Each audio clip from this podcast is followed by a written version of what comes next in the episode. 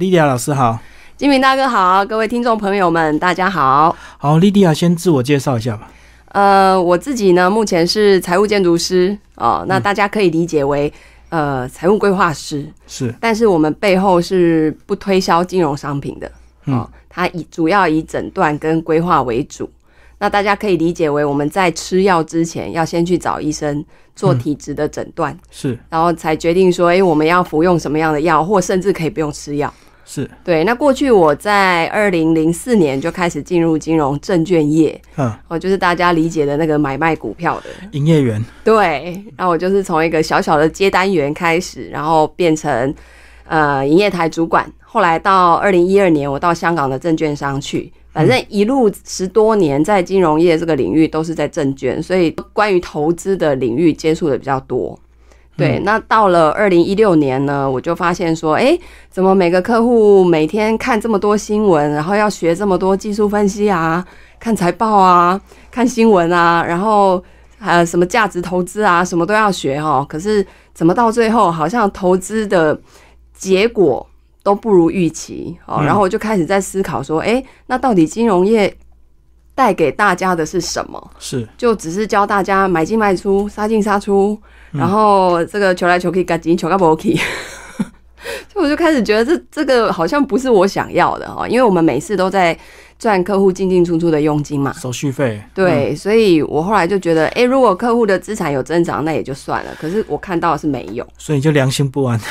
诶、应该是说后面客户也会没信心，所以你是在开发客户上面也会遇到困难。因为其实大部分的散户都是赔钱的，是的，嗯，对，那因为他们并没有一个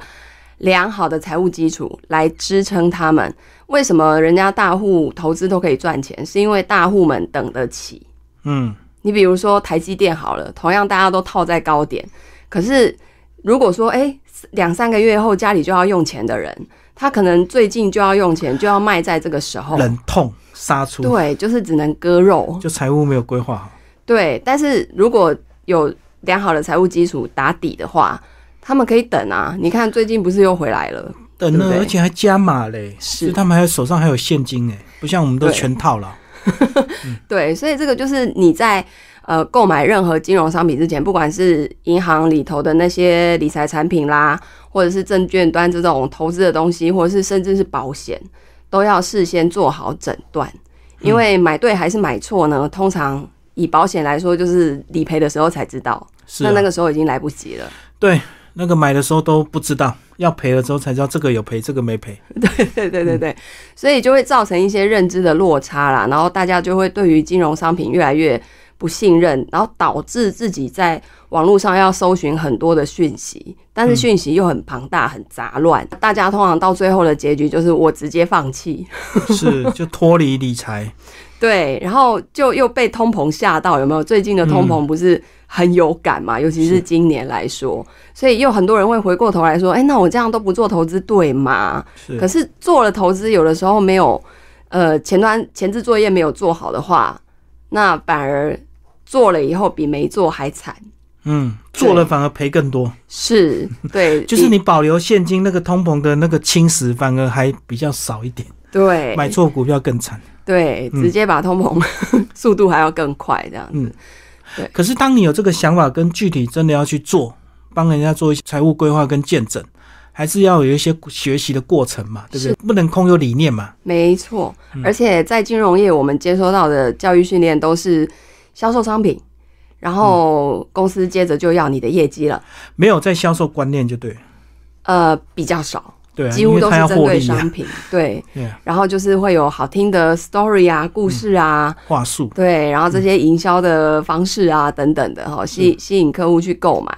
那但是如果不如预期的时候，通常也是我们要去面对客户嘛。嗯，那后来我自自己就觉得这个也不是一个长期下来可以做的事情啦，对我来讲没有什么价值感。是所以我后来就离开金融业。那但是其实，在离开之前，因为我在香港的时候看过很多那种在国际上的独立理财顾问，嗯，那我的先生当时也是服务法人，因为我都服务个人，哦，我懂那，我的先生都服务机构法人，所以机构法人比你还专业，你是不用教他这个金融商品是怎样怎样，你只要告诉他你的 view，你未来的看法是什么，那你卖他的是一个交易策略，这样、啊，商品他们自己会去决策，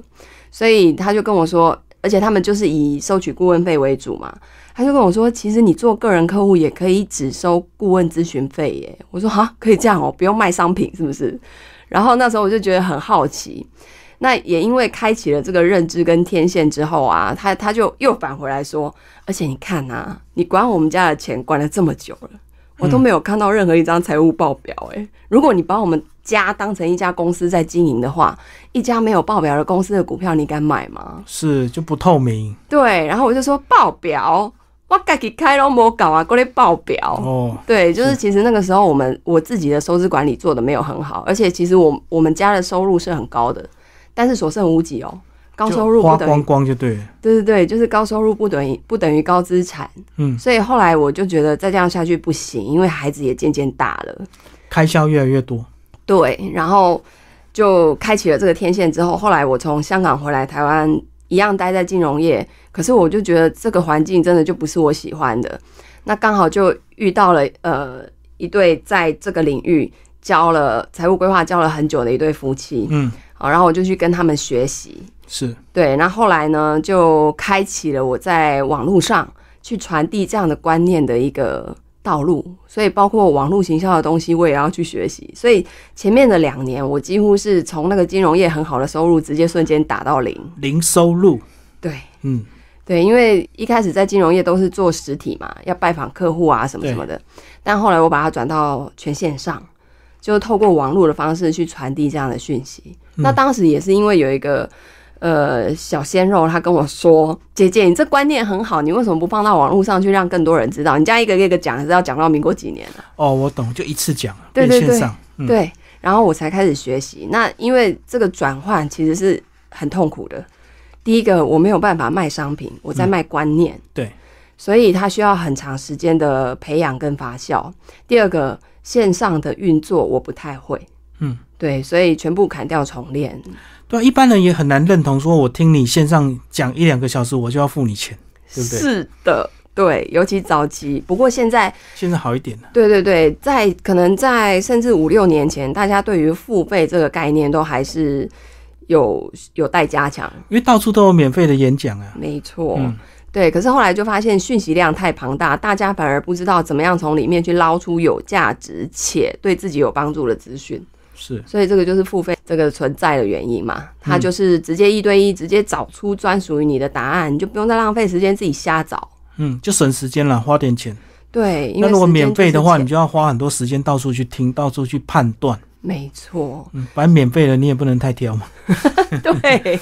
对，对，所以我在做财务规划的时候，客户就会说啊，这个以前我的保险业务员啊，说要送我的财务规划啊，都不用钱呢、为什么你的要钱呐、我说不用钱的东西你敢买吗？哦，因为就是商业的世界啊，不可能都是每一件事情都做公益，所以，是，当他今天必须要有收入来源的时候，你要去想这整个的流程。如果前面没有收钱，那收钱就会在后面。对，没错。哎、对就跟那个交易费、手续费，有些前收，有些是后收啊。是是是是是，没有错。是啊，对，所以呃，做一个完整的财务规划，不是去规划你的钱要去买什么哦，是你还没有钱的时候就要先规划了。这个就很像我们在盖房子，你是不是要先画草图？对，如果我们今天花了几，现在房子这么贵，几千万、几百万的东西，没有画设计图，你不知道它的安全结构长什么样子，嗯，你敢买吗？是所以我们的财务大楼也是这样的道理，在还没有之前，框架就要先画出来，然后再随着时间把肉填进去。就没有钱之前，还是要先学点观念跟基础啦。对，因为这是一个鸡生蛋、蛋生鸡的问题，就是大家到底是先有财商的知识才变有钱，还是突然间有钱了，然后才有财商知识呢？突然有钱，只有中乐透才会突然有钱，不然对正常都是要先有财商知识，你才会慢慢赚到钱。是，而嗯且中乐透的，根据统计，很多人在五年内会把钱花光光之外，还会破产。是，对，因为那没有规划好。是，所以如果没有底层的那种财商逻辑的东西，底层的知识不够的话，实际上真的拿到一笔大钱，对大家来说都是灾难。好，那既然讲到财富的一些财商或者是观念，那跟我们去买巴菲特的那些这个投资理财的书有什么差别？书呢有分就是工具书是或者是讲概念的书，是哦。那大家会对于这种理财书这么的喜欢，是因为想要从里面去找到方法，嗯，哦，譬如说技术分析怎么看是，K 线指标要设直接什看么，技巧， 对这种的，然后或者说呃，如果财报的话，那它分析的条件是什么？哎，有没有什么 A P P 软体直接把这些条件倒进去，就会筛选出那样的个股，就是直接要答案。对，但是实际上在这个前面呢，还有一个前置作业哈，就是呃，我们必须要把自己的财务底子打好。就比如说，未来我们有哪一些财务目标想要去完成？嗯哦，大家都会说啊，我投资理财就是为了要财富自由啊。对，那你财富自由了之后嘞要，干嘛？对这个坏，大家听过黄金圈理论吧？嗯，中心点那个坏才是重点，是啊因为它是你后面所有执行，包括用的工具的那个驱驱动力。嗯，核心的对，如果你没有那个坏，你就只是讲一个财富自由的话，实际上那也只是说说而已。嗯对，因为那背后的动力无法推动你，因为在这整个执行的过程中，它是很漫长的，对，它是需10要年时20年间，没错。所以呢，找到这个坏的核心点，像我的个案，有很多人做了财务规划之后，他是想要后面去呃环游世界啊，这大家最常讲的有没有？嗯、再来就是陪伴孩子啊，对，好、然后再来就是。他有他自己很特殊的事情想要去学，像有人想要学花式滑冰，嗯，什么想要财富自由就自由自在学东西就对，对，就是你在时间上、金钱上没有压力的时候，嗯你就可以很开心的去做自己喜欢的事情。可是我常常就返回来问他们说：“那难道这些事情现在不能做吗对啊，穷也有穷的学法，？”对，他说是，他们都说可以啦，是可以，但是那个心境会不太一样啦。吼，好，那那如果你找到了这个为什么之后，像有些人要去做公益的也有，对，为了好财富自由，然后帮助别人，对，然后呃，找到这个坏之后，再进入好，所以我的整个财务规划就是在讲好。嗯，你比如说这些财务目标，好，我们退休后每个月要有五万块可以花，是那我可不可以现在就看见我到那个时候能不能有每个月五万块可以花？我不要到六十五岁才赫然发现我每个月只有三万块可以花。嗯，好，然后现在就可以看见。那如果确定达不到，那现在该做什么调整？你即便要投资，你每年到底要做到多少投资报酬率才可以到达目标？是框架先画出来。那如果诶确定六十五岁会有每个月五万块钱可以花，那可不可以提早？嗯，退休时间可不可以再提早？那提早是提早三年、五年、十年，所以这是透过一个很完整的财务工程去测算的财务规划。那这些框架都搭建出来之后，包括你现在的财务体质适不适合投资，适不适合买这些金融商品。有些人可能第一年光做好收支管理，也就是我这一本书《越痛快花钱》。越能把钱留下来再讲的这件事情，有些人光第一年把这件事情做好就大功告成了，他可能要到两年、三年后才有资格投资。是，对，那这个号都出来了以后，后面才会是工具，才会是你到底要选股票、ETF 还是透过保险等等等等的搭建进去。所以那个方法有很多种，但是你核心的到底你要什么，要先搞清楚，那如何做？对，嗯呃，如果在医学的领域，就是大家现在的做法是去市场上找药吃，嗯，然后听隔壁老王说，我跟你讲，这一款心脏病的药很不错。然后你就想说，哦，是哦，那我也来试看看。就是你听别人最近都在讲股票，好像很好赚，然后人家跟你讲了某一只，你就去买来试试看，是对一样的道理。但是换在心脏病的药，大家就会，我为什么要吃？我又没有心脏病，对不对？嗯要先检查吧。贸然就吃下去会有问题吧，对不对？所以其实，在财务的领域也是，这些东西没有好或不好，只有适合不适合，所以要事先做一个完整的诊断。这个其实就是我的财务规划在做的事情。所以为什么呃顾问咨询费会收在前面？原因是因为我当然会开处方钱，是但是你不用跟我买，自己去找，对，因为路上满大街都是啊，嗯，不需要透过我，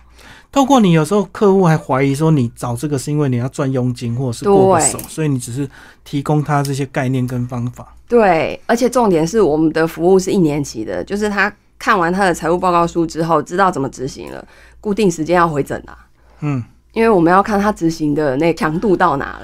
具体的落实， 对，因为有些人知道跟做到是地球跟月球那么远，知道都很容易呀、 对不对？啊，就是做不到啊，或者是口腹之欲啊，爱吃爱喝就花光光啊。是，所以在前段我们其实是顾问，顾问就是一直给给意见，而且我们认为客户是有问题的，所以会来找我们。嗯，但是看完报告书之后，到执行的那一整一整年在调整的期间，我们是教练的角色，嗯，我们是认为客户是没有问题的，我们带他看见自己有的能力，然后走到他要去的那个地方。既然是一年的这个陪伴时间，那所以你的赖不用那么及时回复吧？ 不需要，不需要，不对，用突然说今天乌俄战争怎么办？ 没有，没有，没有，不是这个方向。对，因为我们给的建议都是整体的配置，不会牵涉到个股，而且我的个案他们最后非常的成熟，在做呃这个检视的时候，譬如说月度检视或是季度检视，通常月度检视的同学们就是收支管理没做好的人。嗯，那他们就会自己把自己的 A、B、C 账户列出来啊，我这个月什么东西有做到，什么没做到，原因是什么，然后我下个月要怎么做。再来就是，如果是季度检视的，通常就是投资管理的人，对，那一投季资要调整。对，然后他们会去自己说，诶，我为什么股债配置的比例要这样？我为什么要买这一只个股？它对我整体部位的影响会是什么？最大的风险在哪里？嗯，然后这个自己都知道理由啊。其实我要我们要的就是学员最后可以有独立的能力、独立判断的能力就。一年后，他最好可以自己独立自主，不要一直是依赖你。是，除非财务目标有了很重大的变化，像我最近就有个案啊，他可能本来财务模型里头只有两个孩子，突然来一个，对，嗯，然后又买了那个房子，是对，又又想要新增的一些目标，那这个时候就需要重新的把模型再做一次重新的规划。会变复杂，大部分都是单身变结婚或生小孩，对不对？对啊，也有那个从家庭变离婚的也有，那反而简 单，我、没有 哦，负担变轻。哦， 分财产就有点复杂啦。嘿对啊，，如果越有钱的话，他的烦恼又跟我们不一样。是的，嗯，对好，但是里面还是有讲到一些稍微具体的方式啦，比如说就是 A、B、C 账户的一个观念，跟我们讲一下这个财富水库。哦，财富水库是不是？财富水库它的概念就是大家可以想象，如果我们的个人哦，就我们自己或是家庭的财富呢，装在一个水库里面，大家都会希望这个水库是又大又深，对不对？嗯对，里面的水最好越多越好，对不对？嗯那水要有的话，是不是需要有入水口？一嗯般每个人每个月都有的是什么？薪水收入啊，对，嗯就是工作收入是第一道。对，可是呢，我们进来一百块也没办法全部留在里面，是，因为每个月会有各种不同的费用，嗯，吃喝拉撒，对不对？所以水会流出去。那这个就是我们第一个要讨论的收入跟支出的关系。很多人在这里就卡死了，因为他入不敷出。因为他很多支出他无法割舍，只好一直支出。对，就像我以前在金融业，我每个月月入百万，可以可，但是可以花一百二十万，然后大家就觉得、怎么会？我告诉你，钱很好花，而且人的欲望是无穷的。对，然后那个时候因为工作压力大，也一直在犒赏自己，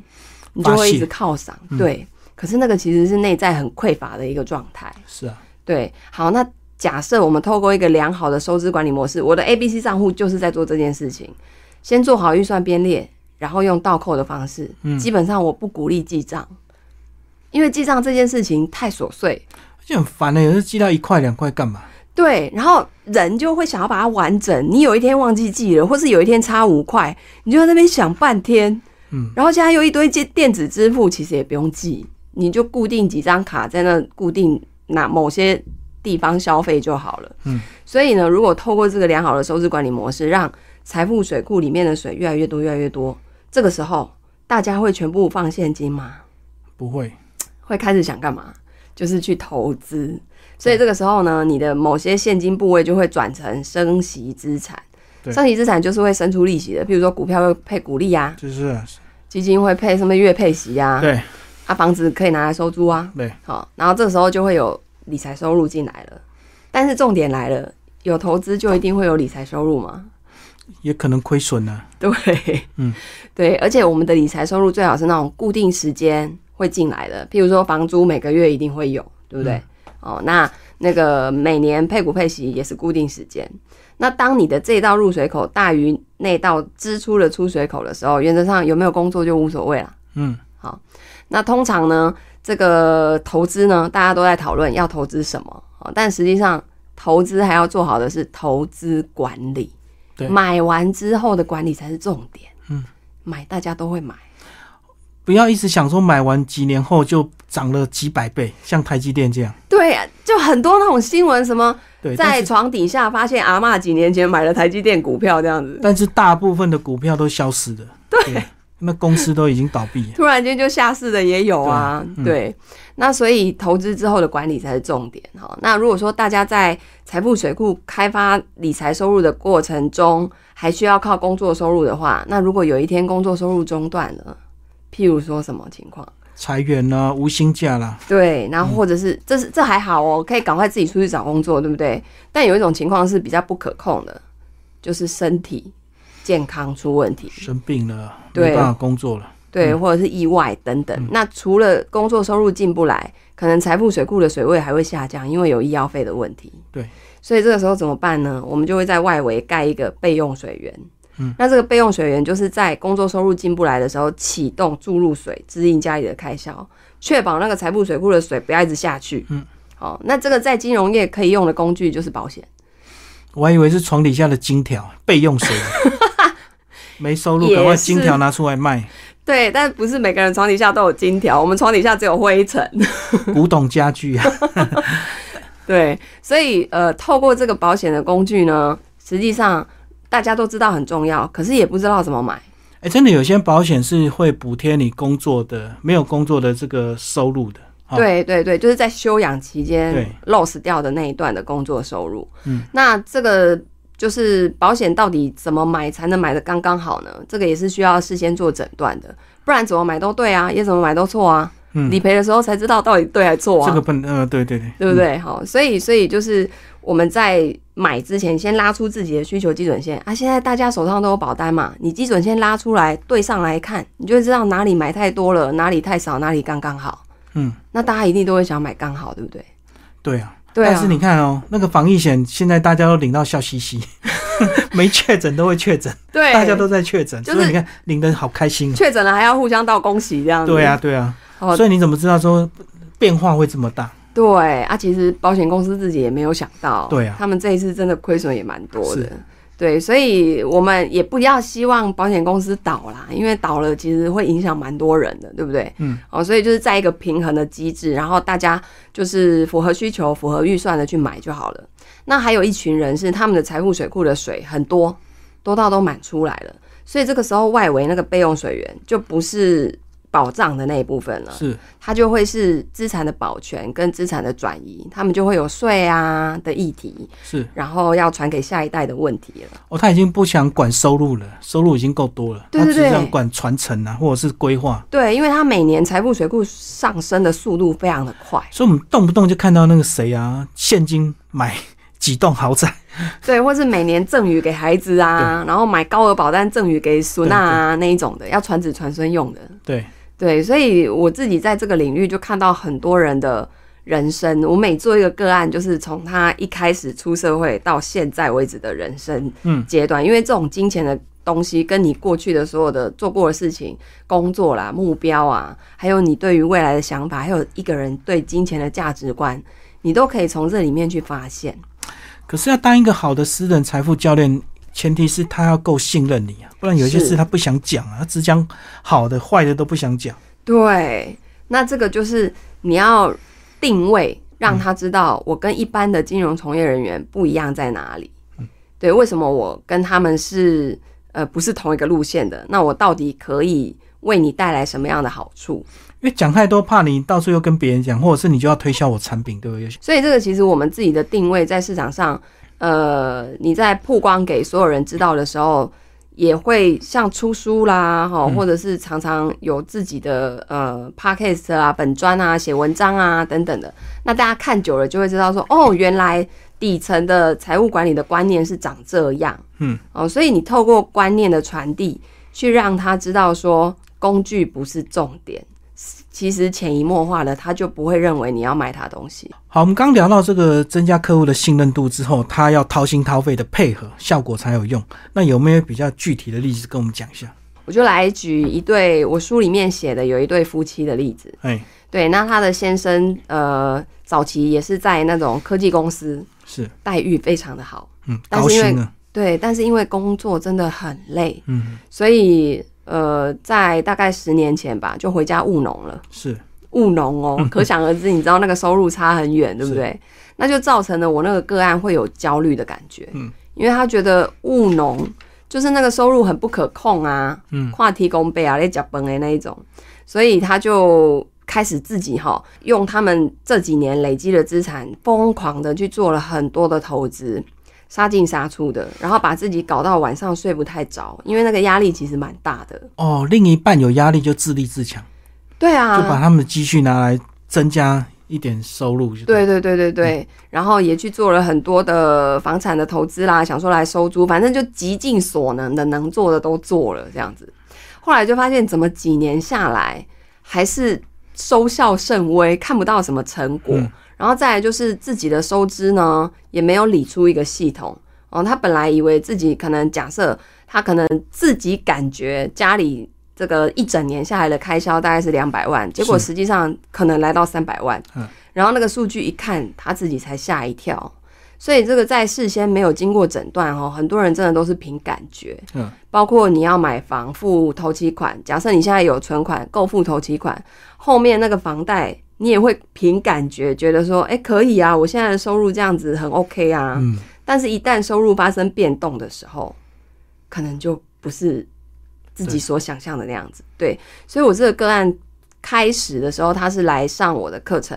后来他就觉得不行，他还是要做全面的财务规划，同时要请老公一起来。嗯，那就在问诊的过程中呢，因为上课的时候他先生也有一起上，所以都知道我是谁。那在整个财务问诊的过程中呢，我就不停的在他们在帮他们取得共识。嗯，那很多夫妻很有趣哦，明明就每天都住在一起、睡在一起，对不对？可是呢，我常常在问诊的过程中，另外一个讲了他的想法之后，然后另一个说：“啊，原来你有这种想法哦，我都不知道。”完全都没在沟通，很少，因为比就是太熟了，然后是啊嗯住在一起会觉得啊，你应该就知道啊，这样。但是其实不是哦，就在财务上，所以去帮他们取得共识之后，那个坏先抓出来，核心点。嗯之后呢，做完整的财务规划之后，再落入到工具，谁该负责多少收入，然后谁这个投资的这个这个他每年要创造多少的报酬率，就以他过去的这个投资方式呢，因为他是比较爱冒风险的嘛，所以当财务模型跑出来，假设哦，一年可能只要六趴、五趴就可以完成所有的财务目标的时候，他自己吓一跳，说：“那我之前为什么要冒这么大的风险呢杀进杀出就？”对，对我其实好好做，然后完整的配置，让它一年一年慢慢长、慢慢的成长就好了。哦，然后这个收支管理也做做出一个体系，该花的花，因为有的时候会跟另外一半在花钱上面会有矛盾。是，所以就可能会不高兴啊或什么的。但是这个财务规划之后，让他们有共识，然后知道说，哎、反正我们每年确定就是存下来多少钱，那剩下的就是可以花，嗯，也不用想太多，嗯，对。那所以后来两个等于说，呃，达到共识之后要往前进就会很快，是，不然他就是那个多头马车嘛，嗯，一个往东一个往西这样，哎，真的，我来看这个财务规划，有时候这个倒不是说你一定要赚多少钱，而是你花点心思把你的财务规划好之后，你才有心思跟余力去做你梦想的事情，对不对？对不然你每天做到一半，突然想到哇，贷款没缴，哇，对你就就是每你的整个生活作息都乱掉了。没错没错，财务没有搞好，实际上生活当中很多事情都做不好。是因为你只要在行动的过程，你一想到那个好像一根刺卡在心这里个面，没付那个没付，你什么都乱了。对，就会有压力。嗯，嗯，那这样子吸引来的人事物都不会太好。对，因为我知道有些人可能一听到这个财务管理、财务规划就很反感，他就觉得讲钱很肤浅嘛。对，可是你如果没有做好一个基础的规划的时候，你每天还是会被他追着跑啊，你还是很是痛苦啊。是，嗯对，就像我的那个学员里面有人光要他盘点那些资产啊、收入、支出啊，哎、会生气哦，嗯，他会不想面对。是所以我们的助教都要鼓励他们啊，没关系，你现在写出那个最一开始第一个版本，你后面再慢慢每个月每个月自己调修正一次，就会越来越接近真实的数字这样子。哎、第一次不用要求完美，没关系。哦，他要全部挖出来，他很烦的、对 那表示他财务一定乱七八糟啊。对对对，很多人是理完之后才知道自己有这么多负债、哦。还有学员超可爱的，他是理完之后才说啊，我有这么多钱，我都不知道。哦，真的欸，我相信一定两个极端了。 对像我年轻也不知道，哎，那不知道信用卡的循环是你今天刷了新的账单，马上就循环，对好恶劣，你知道吗？不是说旧的钱我们没还，你去循环没关系，那新的账单怎么会混在一起？全部混在一起照算。没错，嗯，所以如果是这样，你就要有两张卡，对不对？一个旧的去循环，但是我们新刷的，至少我们可以利用这个免利息的这个时间，让自己财务稍微调整一下。对对对，有时候可以运用时间差啦，但是用的好的话，可以省蛮多利息钱的。啊，用不好，通常就进入循环利息也很糟糕。恶性循环。对对对，好，最后讲一下你的团队，好不好？因为这个规模越来越大之后，靠一个人就不够嘛，对不对？是的所以你就有很多，应该是不管是合作的或策略的，或者是跟你比较亲密的这个伙伴，到底你整个团队需要哪些人才？哦，首先呢，我有培养一批呃，都是金融从业人员背景的，嗯，那他们可能跟我一样，就是都不想要再卖金融商品，是哦，想要走这种顾问的方向，哦比较自由一点。啊，然后也比较有质感、有价值啦。嗯嗯哦，那所以呃，在有这方面的培训，叫财务建筑师的培训。嗯，哦，那还有另外一群人呢，他们是非金融从业人员，是但是对于金钱整理这件事情很有兴趣。嗯，也就是说，整个的财务规划它是。浩大工程，而且财务数据比较复杂，还要跑模型的。对，但是有一种前端是你只要整理好收入、支出、资产负债，然后有一个有一些指标分析，嗯，哦，先做做那个，就像我们身体检查有那种一两千块的那种抽个血验个尿的那种报告，看看哪里是红字这样子对。对，那这个金钱整理师呢，就是前端的这一群人。那他们通常是上班族啦、家庭主妇啦，或是兼差为主的。对想要斜杠，嗯然后然后觉得这个观念很好，要把它推广出去的。嗯那我我我现在也有在做这样的培训。等于出街的，对，出街的。好，后面呢就到那个呃助教团队，那助教团队他就必须是财务建筑师啦。嗯，好，那这当中当然也有配合做报告书的团队啦，因为这种东西很专业，一个人真的没有办法完成。是啊，对，所以后续可能像我们有的客户还需要用到律师啊、会计师的，对对，那后面都会有相应的团队去做这个接手的动作，嗯这样子。所以呃，当然在前端我有开发很多的投资理财的课程，所以也有配合一些呃教投资理财的老师啊。然后甚至还有教身心灵的，因为我后来发现很多人不是技术不会，是那个心内在状态不对。 太烦躁，需要安顿一下。对对对对对，就是他都知道怎么做哦，但是他就做不到。团队还是蛮庞大的哦，要运作起来。对，就我可能跟基民大哥一样，有一点像主持人的角色，嗯，然后我需要串联所有专业的人。对对对对对，啊，我需要什么资源，我需要外包给谁，我就去做这些事情，这样。嗯，嗯，不过这个财务虽然很烦呐、可是有时候真的好好的下定决心把它一次理清楚之后，人生才会越来越顺。对，对它不对就因会为正自循动，环跟负循环就差很多嘛。没错，就是进入自动导航系统嗯，这样子。就我们常常讲的被动收入就是这样啊，那搞到一个程度，被动收入是被动收入，你就你的正职就可以越来越轻松啊，或者对爱做不做， 对，但是你要撑过前面那三到五年，有一点痛苦的打地基调的整基期础。。对对对。对啊，尤其这几年疫情，那很多人搞不好连工作都没了，更对难讲所谓的财务规划。然后投资又是亏钱，有没有？对啊，乌俄战争，你看通膨，然后整个股 票，啊，就突对然啊，就是滚雪球，我来我来搓汤圆的滚雪球。所以，如果你刚讲到，如果你有一些备用备用水源的话，你是不是就不会惊慌失措？你也不会现在缺钱忍痛把它清掉？对，尤其是很多人其实买到的是很好的股票，长期是涨的。对，像台积电就是很好的例子，对不对，反转就很快又回来对。嗯对，不然你就是床底下保佑琳南骂我坑黄金，然后去挖出来备用水源支撑一下 这样。 对对对对对，但是这就可遇不可求啦。最后讲一下这个，如果大家要追踪或跟你互动，是透过你的粉砖吗？可以去 FB 搜寻我的粉砖，姐教的不是投资，是自由人生。哎然后或者是买我的书，书里面呢可以扫 QR code，扫进去之后呢，大家就可以领到大礼包，然后里面就有一些影片啊，可以加入我的精灵读书会的私密社团啊等等的。那在大陆的同学呢，就可以扫我的公众号，叫精灵精灵。是，所以大陆你有开课就对。对对对对对，嗯学员两岸三地都有。有。好，大家有兴趣可以跟严老师互动。好，谢谢。好，谢谢金明大哥，谢谢各位。